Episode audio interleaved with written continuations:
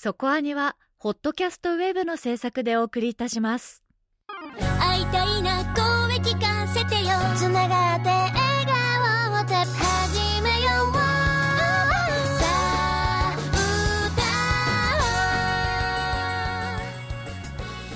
ディープじゃなくそこそこアニメを語るラジオそこアニ、どこアニえーまずは来週の特集のお知らせからいきたいと思うんですけれども。はい今週の特集は「駒田蒸留所へようこそ」なんですが映画館にこの作品を見に行った時にいつも行くあの系列じゃない映画館に私行ったんですね久しぶりにね。で、えーまあ、東方系の方に久しぶりに行ったんですけれどもそしたら、えーアーニャが CM してましたよ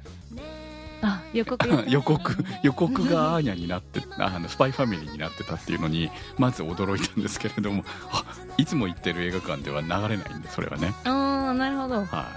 って思ったのと公開劇場が一つだけだと流れない CM ってあるじゃないですか。そうですね。映画館によって違いますもん映画館によってね。そうなんですよ、で「鬼太郎誕生ゲゲゲの謎うん」の予告を初めて見たんですはい。あの一番新しいちょっとロングバージョンのうんうんうんうん。はい。が流れてちょっとねやられたなと思って。おお電気ミステリーやるの。っていう感じでですね。もうすでに公開始まりましたけれども非常に見た人の評判がいい、おおそうなんですね。はい、という感じなので、えーもめっちゃ期待して見に行こうと思ってますけれども。あの鬼太郎そんな詳しくなくても大丈夫らしいんで。見はい。た人たちの感想を見ると、うんまあ誕生っていう感じですそうですそうです。鬼太郎の誕生の物語ですか。らどちらかというとお父さんの物語になるのかな、はい。だと思いあそうですよね。はい、目玉親父の、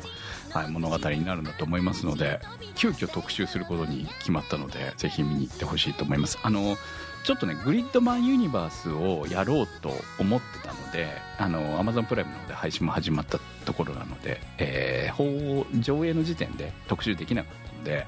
やろうかなって思ってたんですけれども、またこちらの方はあの別の機会で、えーやる予定でいますのでそれはお楽しみにということで、はい、やっぱり旬のやつからね行かないとねっていうところです、うん。さあということでいきましょう。今日の特集は駒田蒸留所へようこそ特集です。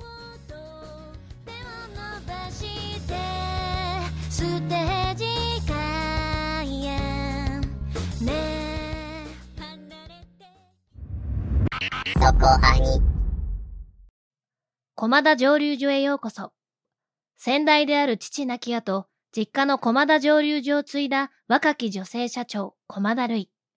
崖っぷち蒸留所の再起に奮闘する若き女社長がバラバラになった家族と災害の影響で製造できなくなった家族の絆とも呼べる幻のウイスキーの復活を目指す。花咲くいろは白箱桜クエスト白い砂のアクアトープに続く PA ワークスのお仕事シリーズ第5弾として制作されたオリジナル映画監督吉原正幸アニメーション制作 PA ワークスにより2023年11月10日公開ということで始まりました今日の特集は駒田蒸留所へようこそですはい。今までのお仕事シリーズというのは基本テレビシリーズからスタートしています。うんうんはい、まあ花咲くいろはも白箱も映画に続きましたけれども、はい。まあ他の作品はテレビシリーズのみで完結ということだったんですが、今回の、えー第5弾のお仕事ものは映画として公開されました。まあ、アニメシリーズなし、映画一本ってことですもんね。そうですね。まあテーマは今回はまさにその蒸留所という通り、ウイスキーがうん。テーマになっております。はい。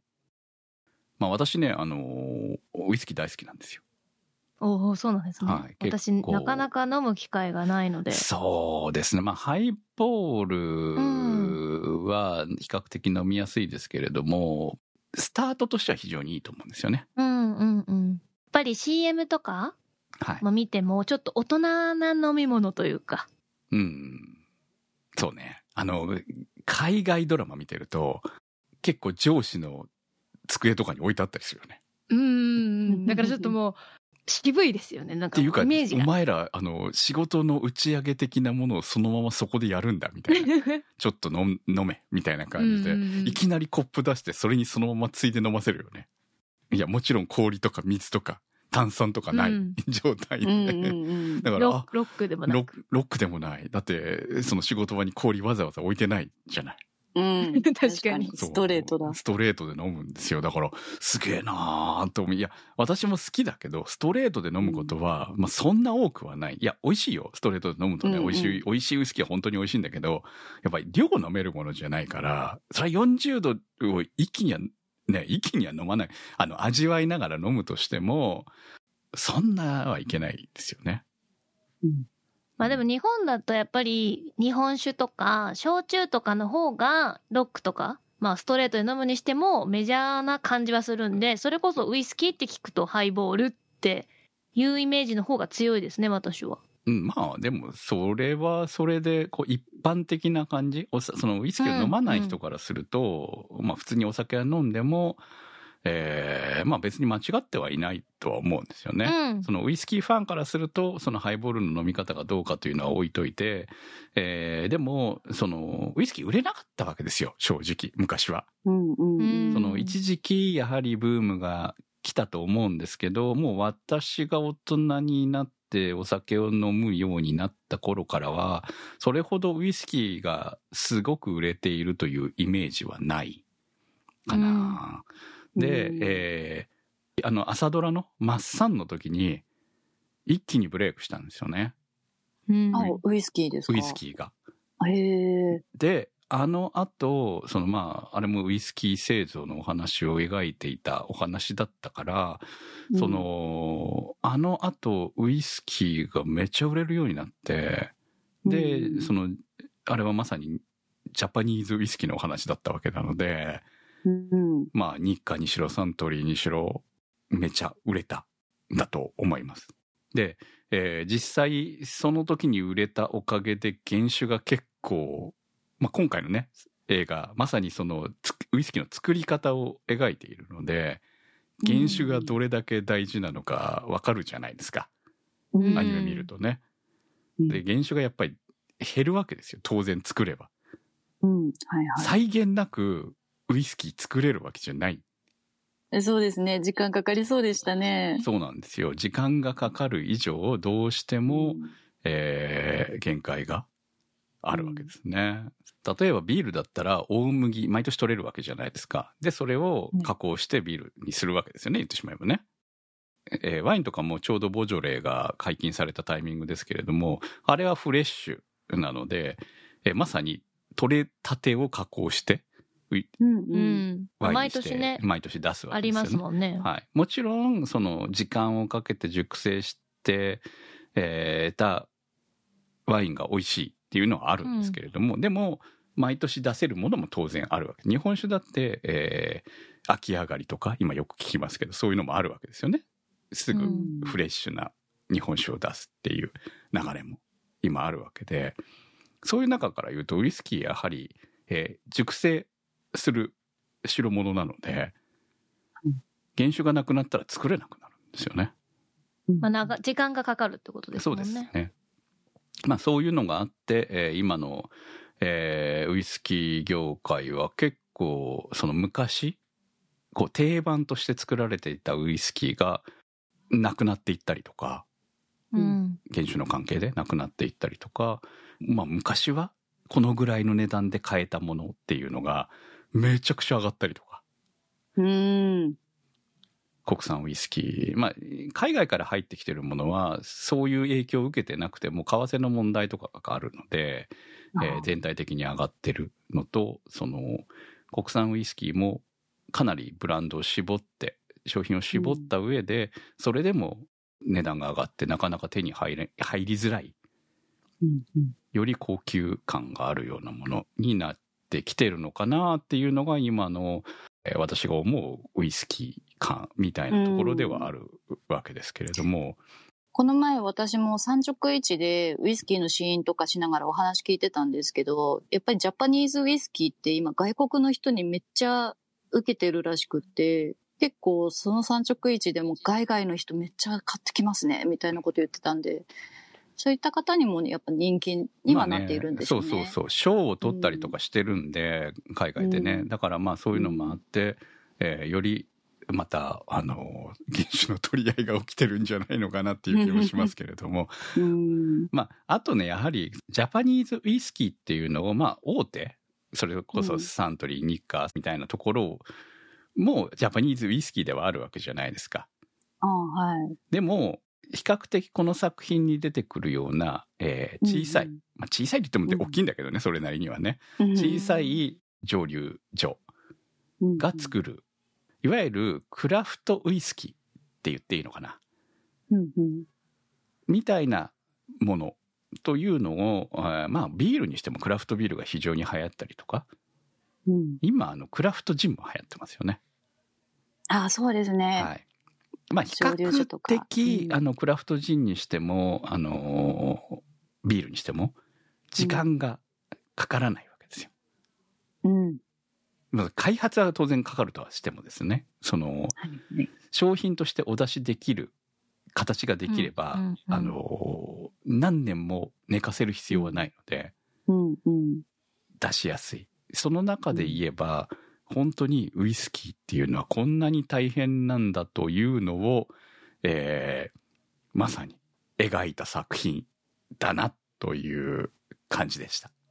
ということで、えー今回もね結構熱いコメントをいただきました。アルムオンジさんからのコメントです。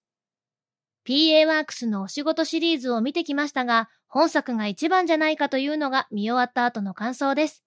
描かれているものにリアリティを感じます。自分には向かない仕事ではないかと自問したり、恵まれているように見える他人の環境を羨んだりは誰もが経験することではないでしょうか。見終わって帰宅したら、久しぶりにウイスキーを口にしていました。そんな気にさせてくれる映画でした。続きまして、常新さんからのコメントです。コンパクトにまとめてあるので、ゆっくり鑑賞できた作品でした。はじめのうちはもどかしくも感じていましたが、後半につれてまとまっていく形はこなれたものですね。久しぶりにウイスキーを飲みたくなりましたが、映画館で飲めるのは T ジョイ系かなはい、ありがとうございます。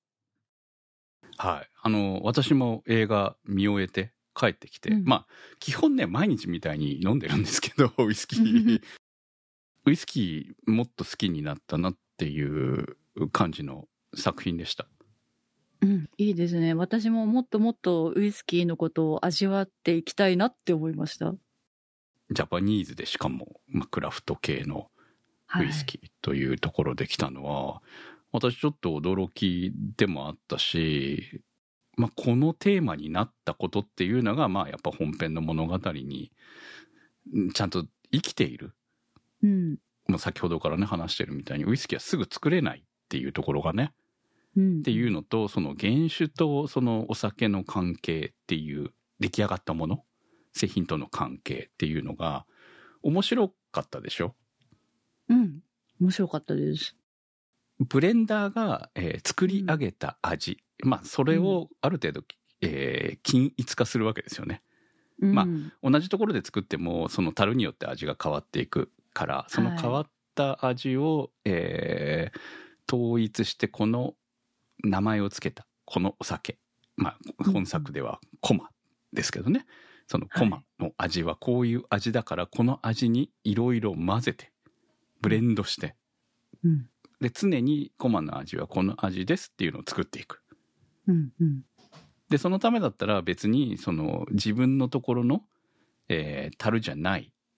原酒も使うことがあるっていうのが非常に勉強になったんじゃないかと思うんですよねウイスキーの作り方っていう意味で。うん。まあもちろん樽丸ごと出す場合もあるんですよ普通にね。その一本の樽のウイスキーとして出すその限定とかで大体ねうん。うん。出す場合もありはします。はい。まあ、いろんなやり方はあるとは思いますけれども。はい。でも、あの、型番として、品番として一つの形になると、まあ、いわゆる綺麗に味が揃っているっていうのが、そうしないとほら、売りづらいじゃん。やっぱりね。うん買う方もね、その味が欲しかったのにな、今回のは違うな、みたいななっちゃいますね。なっちゃうでしょ？まあそういうところの違いが、えーまあないようにするのがブレンダーの仕事であるっていうところですよね。すごいな。うんまあそういうところも含めて、えーウイスキー好きには非常にあためにも、まあ、私も知らないことがあったりとかしたのであ非常にためになったなというところであとはまあ国産ウイスキーも応援していきたいなという気分になる物語だったなという気はします。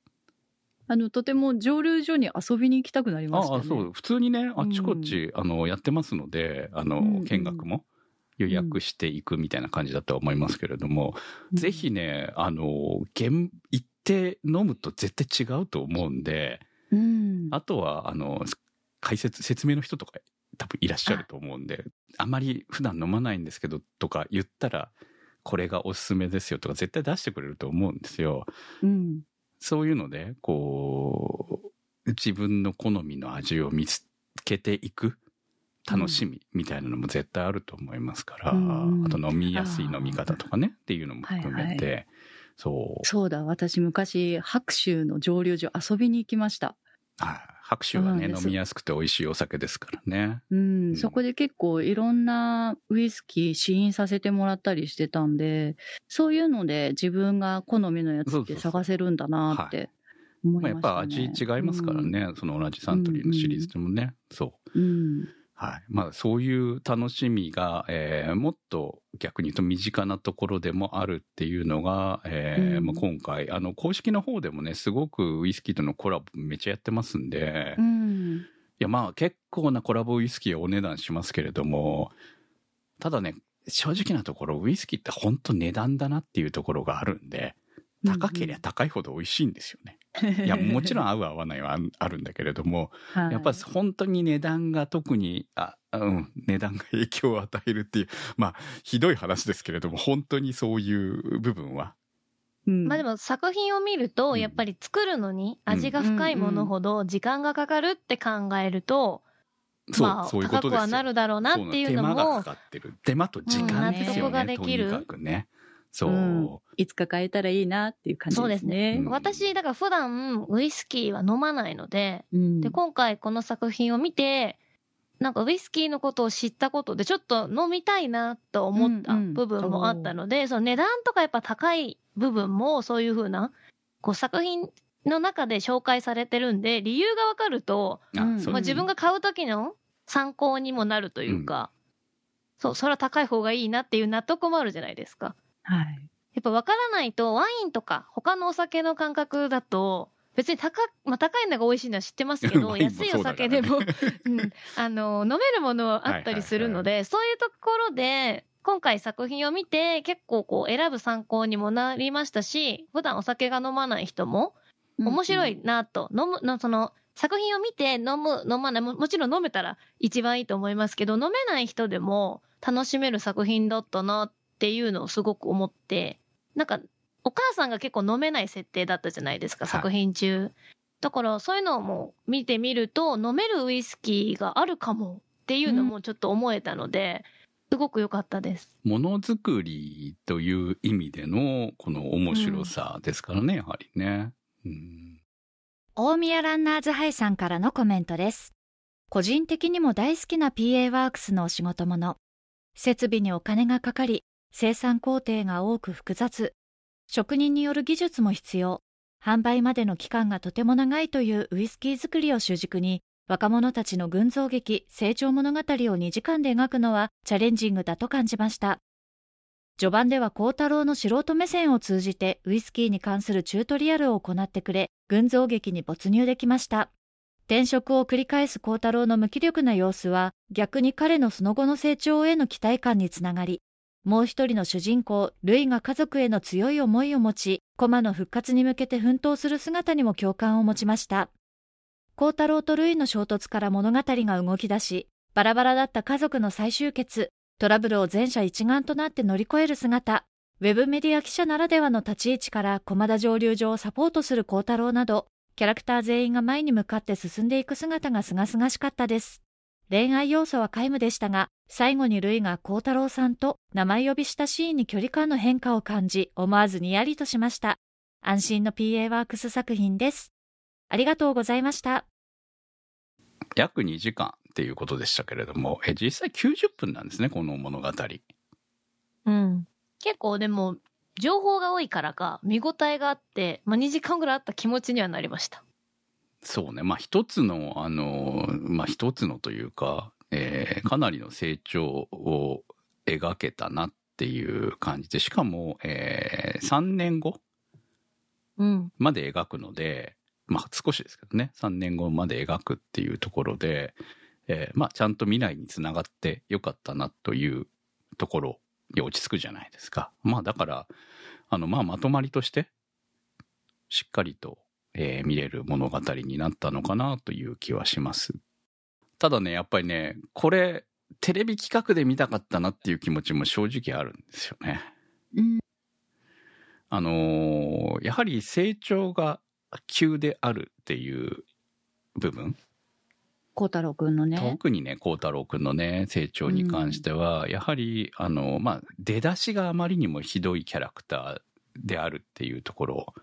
も考えると、ははえー、それを、えー、描くには、この尺で足りたのかな、唐突に成長しなかったかみたいな、まあ、そういう若者もいるって思えばいいんだろうけれども、うん、えー、この、その、まあ、全然、えー、仕事をずっと変わって、もう5回転職してきて、で、うん、今もやる気のないようにしか見えない。まあ実際本人もやる気ないし、口答えはするし、うん、みたいな、そんな25歳ぐらいなわけでしょ？はい、はいっていう、どう見ても、えー、共感できないキャラクター、孝太郎くんが、ルイとの関係で、一皮むけるわけじゃないですか。うん。でも、さすがにね、ちょっとね、もう少し、できるキャラクターではなくていいんだけれど、ネットぐらいは使ってますみたいな。まあ、多少調べましたぐらい、ね、そう、コピペ、コピペ人間ぐらいな感じでもいいと思うんですよね。そう。だからし、そう、ネットに載ってる情報だけは知ってますよ、みたいなキャラクター。で、なんか、なんとなく世の中うまく渡ってるけれども、全然中身がないみたいなキャラクターの、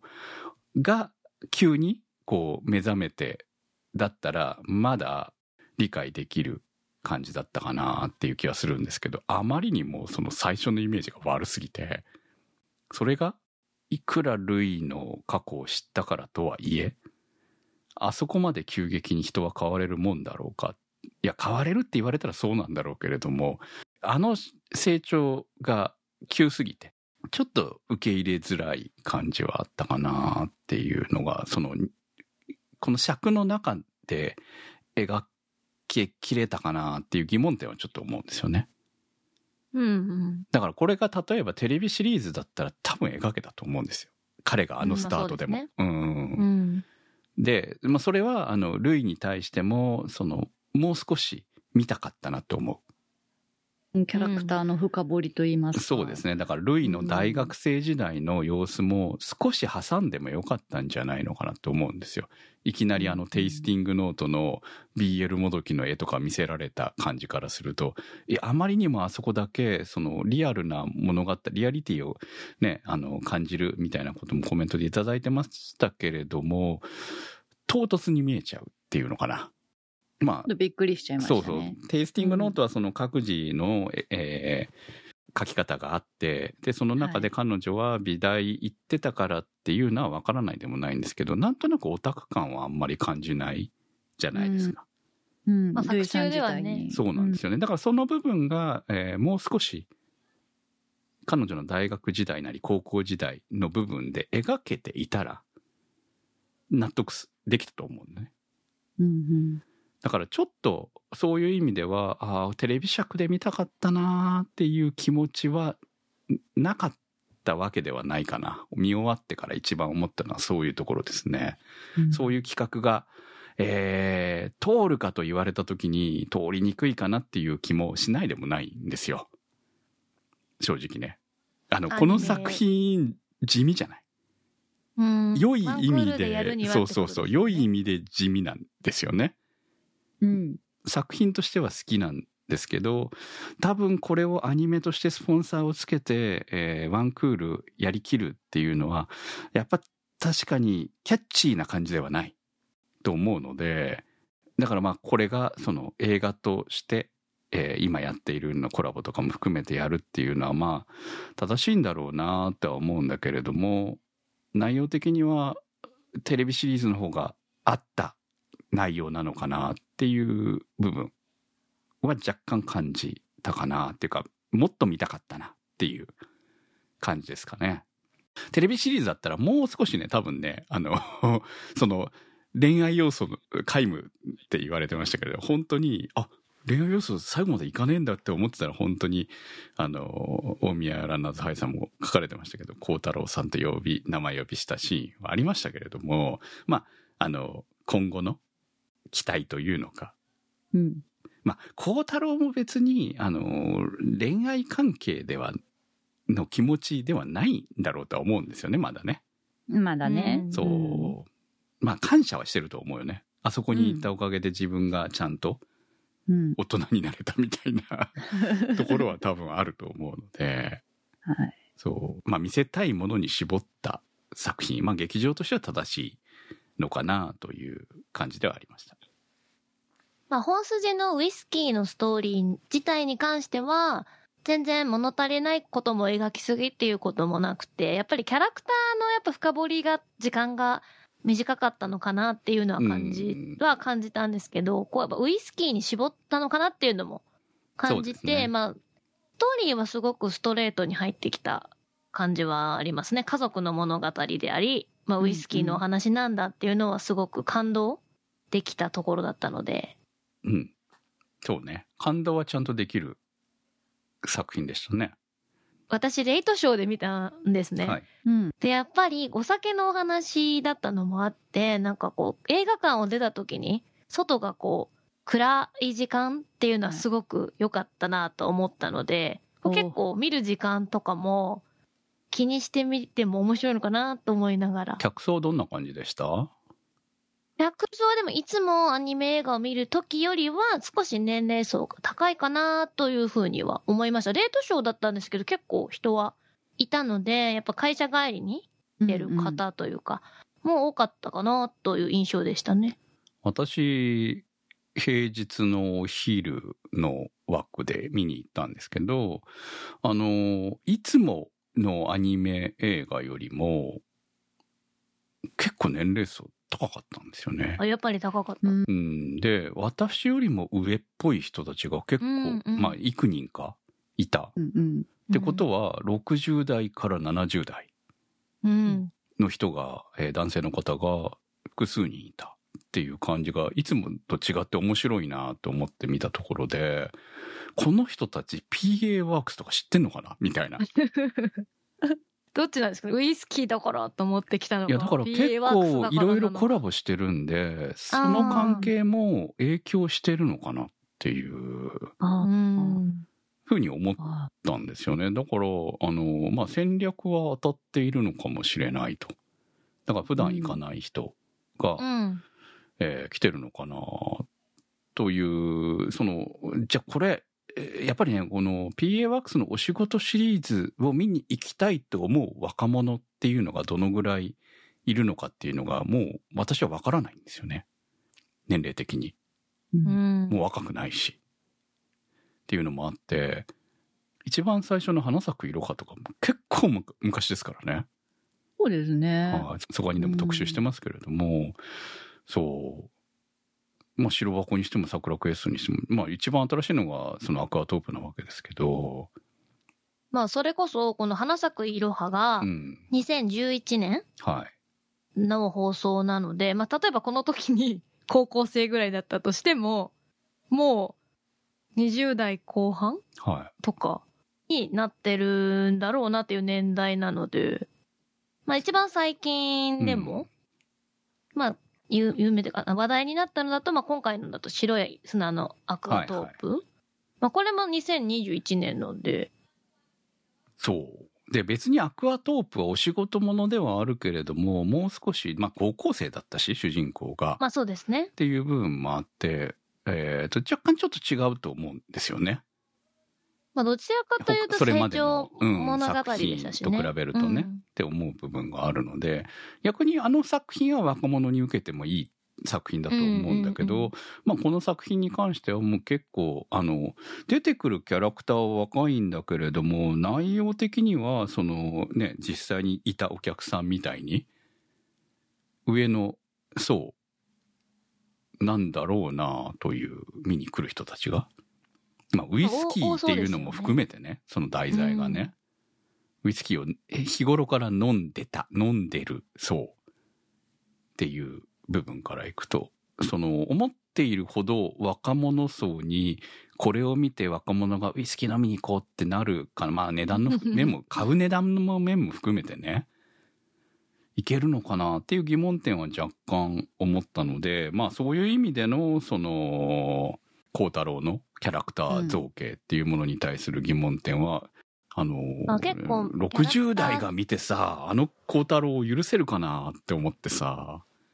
結構キャラクター性は年代を選びそうな気持ちはあそうりますね。なんですよね。うん。まあ若者に見てほしいんだろうっていう気持ちはわかるんですけども、えーそこまでいける、それとその題材というものが果たしてあったのかっていう部分に対する疑問点は感じるかな。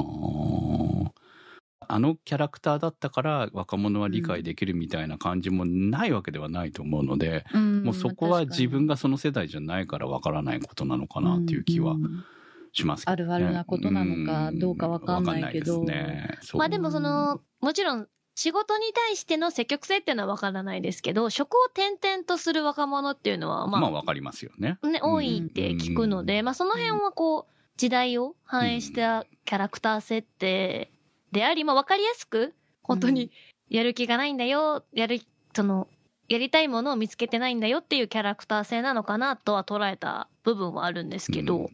うん。何かにつまずいてる人が、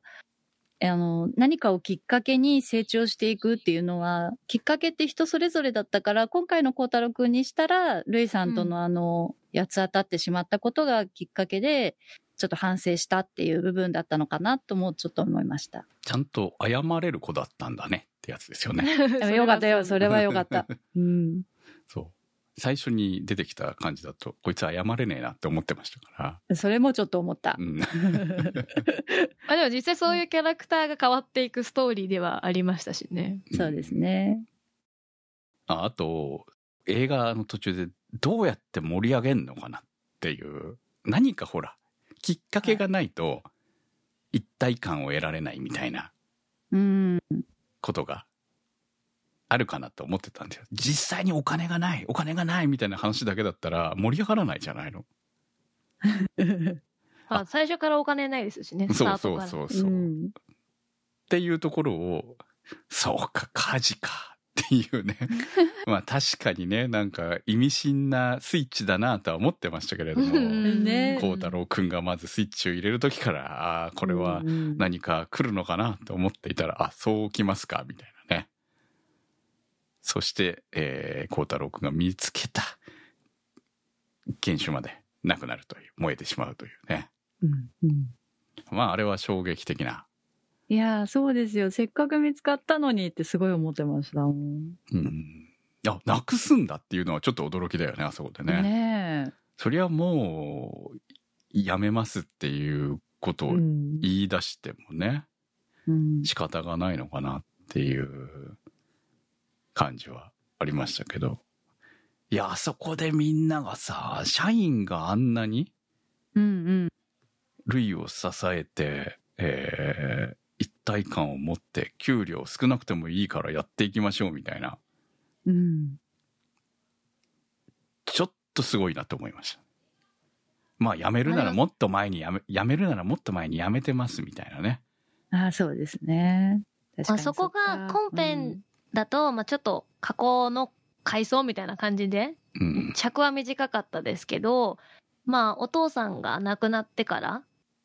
この作中の年になるまでのこう信頼関係だったりとか、思いが伝わってからのっていう展開だと思うので、まあ、このあたりも、ワンクーラだったらもうちょっと描かれてたのかなと思ってお父さんの話とか。ね。そうなのよ。うん。もったいないなって思う。あのあそこの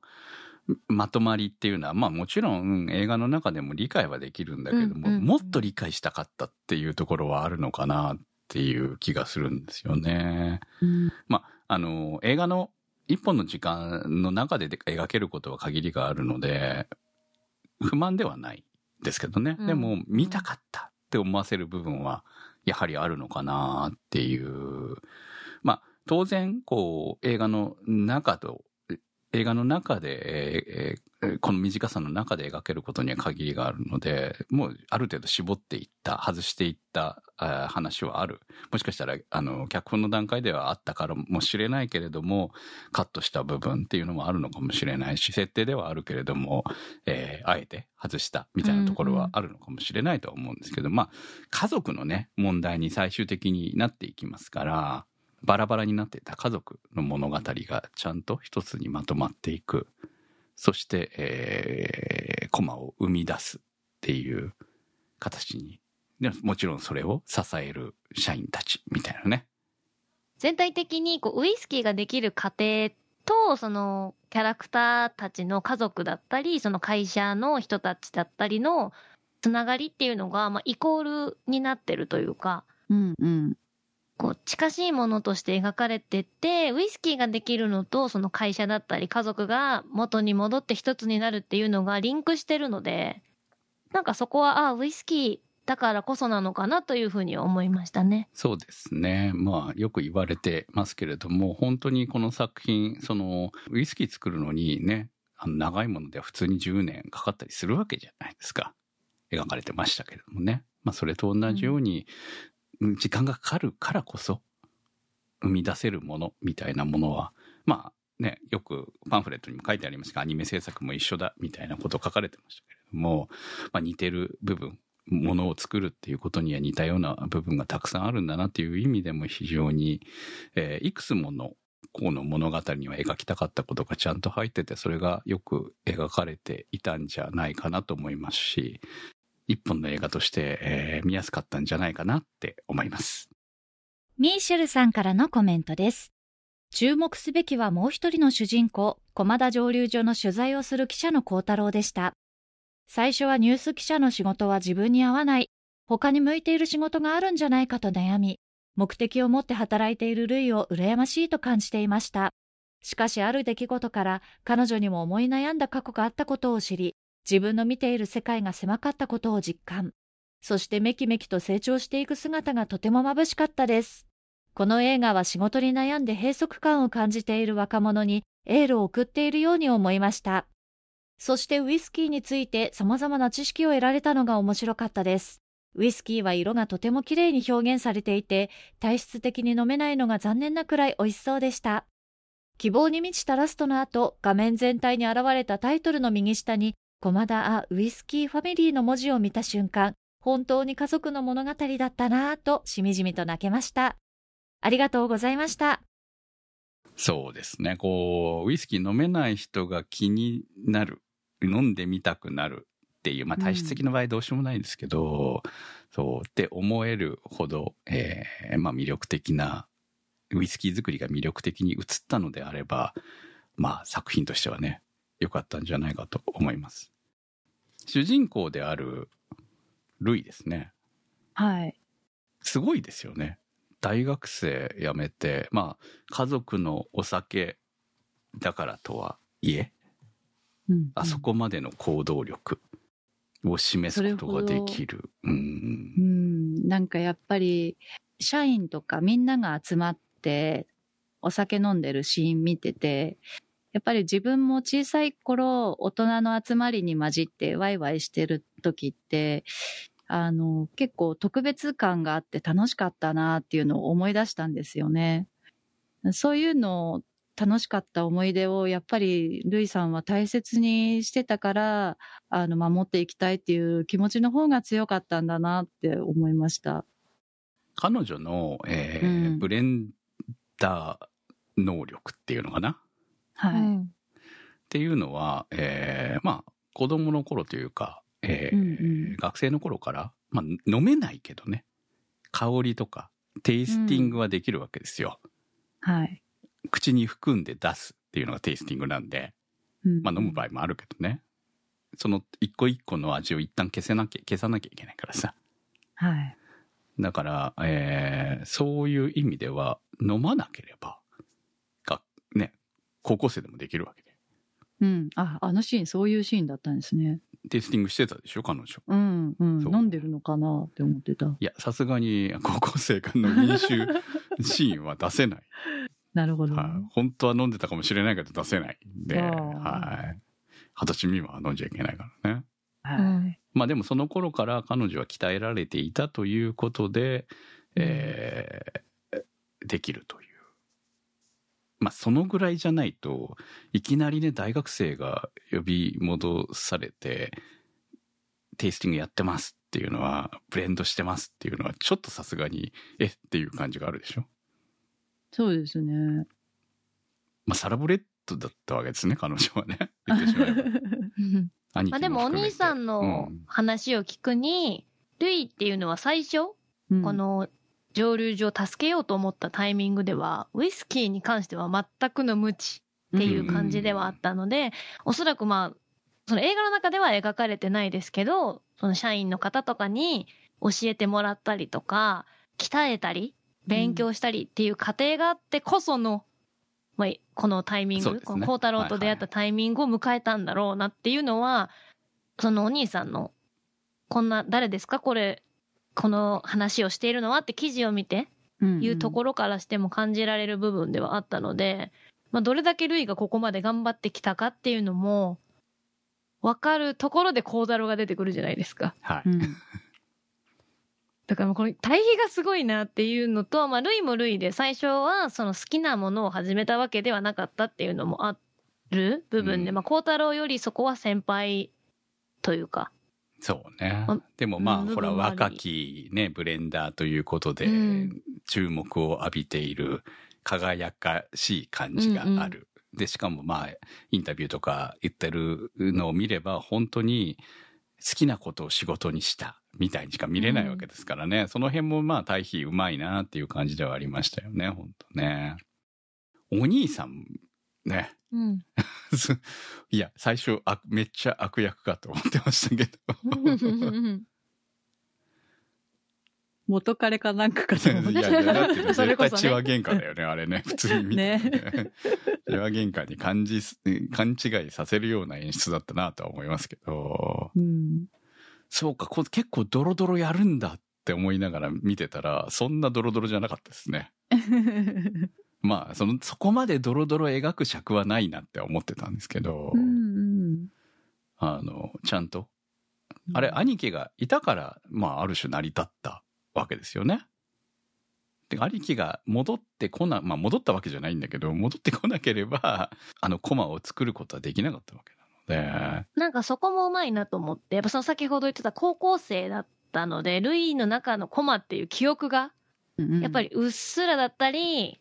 まあ出来上がったものを飲むっていう過程うん。しかなかったのかなっていうのはあるんで、まあそこでお兄さんがやっぱ来てくれることで完成できるっていうストーリー性も、まあうまいなとは思いました。うん、だってもうオリジナルのコマが一本もないっていうところでねめっちゃ難しいと思うんですよね。うん。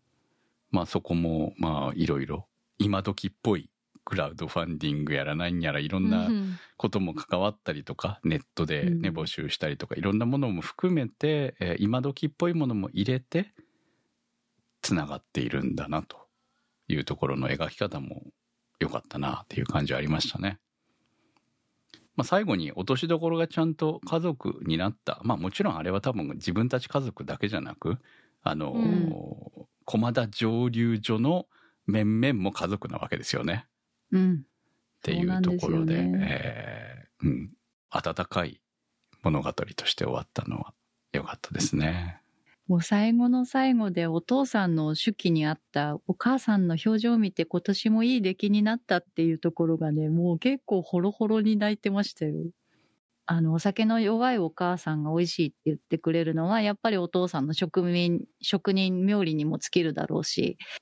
その言葉もまた家族なんだなって思ってほっこりしましたね。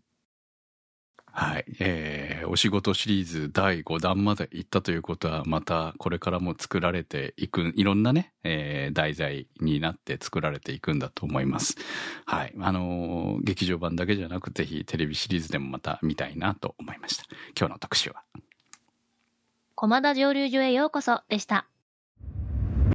そこアニそこアニサポーターズ募集。そこアニの運営を応援していただくサポーター制度。そこアニサポーターズ。1週間1ヶ月のチケット制で応援していただいた方のお名前を番組内でご紹介いたします。好きな作品の特集に合わせてのスポット応援も大歓迎。チケットはそこアニ公式サイトからご購入いただけます。サポーターの皆様には毎週特典音声「そこアニサイド B」をプレゼント。まだ見ぬ世界笑顔。涙。思いをすべて。込めた。胸躍るストーリーね。今聞かせて。お送りしてまいりました、そこはにです。はい。えー劇場版特集が続きます。申し訳ありませんけれども。オープニングトークでも話しました。来週の特集は？はい。映画、鬼太郎誕生、ゲゲゲの謎を特集します。はい。あまりね劇場で予告を見てこれ特集したいって思うのをまあ見てないですかねまだね。そんな多いわけではないと思うんですけれども、はい。まあ、そのぐらい、えーちょっと気になるタイプの予告だったと思います、えー公式サイトぜひ行ってみて、予告。はい、予告1分半ぐらいの予告見るとうん。気になると思います、はい、で劇場行ってぜひ感想をお待ちしております。投稿の宛先は？そこアニ .com まで投稿募集からお待ちしております。駒田蒸留所へようこそ特集は立ち切れ線香さん青梅財団さん牧さん B さん常新さん竹さんひひさんニコニャンさん貝月さん大宮ランナーズハイさん直輔さんのサポートにてお送りいたしました。サポーターの皆様には毎週アフタートークそこアニサイト B をお届けいたします。今週もサポートありがとうございました。それではまた来週お会いいたしましょう。お相手は私くむと。小宮明と、米林明子でした